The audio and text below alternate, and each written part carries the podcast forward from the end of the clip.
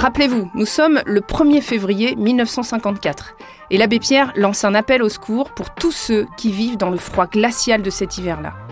Aujourd'hui, avec ce podcast, nous découvrons un autre appel de l'abbé Pierre. Et plus qu'un appel, un cri, une sainte colère, pour nous engager. Vraiment. Est-ce que tu es sûr que si tu, tu suis la filière pour acquérir ce diplôme qui te donnera les compétences pour pouvoir ensuite servir, mais est-ce que tu es sûr que cette période pendant laquelle tu vas te trouver pris dans un groupe qui n'a qu'un but, c'est faire carrière, comme on dit, réussir, bien se placer dans l'examen de l'école, est-ce que tu es bien sûr que tu en sortiras en ayant sauvé ton idéal Et que tu n'auras pas été, dans le moment même où tu faisais cet effort, comme ils disent, récupéré, absorbé, et ayant ambitionné de prendre ce pouvoir pour pouvoir mieux servir, est-ce que tu es sûr que tu ne vas pas sortir avec euh, un anneau dans le nez en étant parfaitement domestiqué pour être au service de ceux qui sont les privilégiés d'une certaine société. Et il y a là une angoisse, je répète à tous ces jeunes, euh, euh,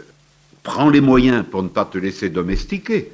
pour ne pas capituler en cours de route, ne pas renier ton idéal, mais euh, résiste à la tentation de te dérober à l'acquisition du diplôme dont tu es capable. Si tu veux,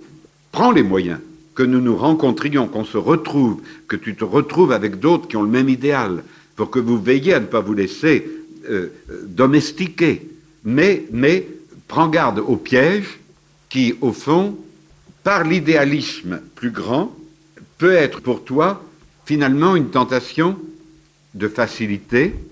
parce que c'est pas marrant de préparer, d'aller jusqu'au bout de la lutte pour un diplôme, n'est-ce pas? Euh, Dis-toi que si tu veux pouvoir sérieusement servir ton idéal demain, avec autorité,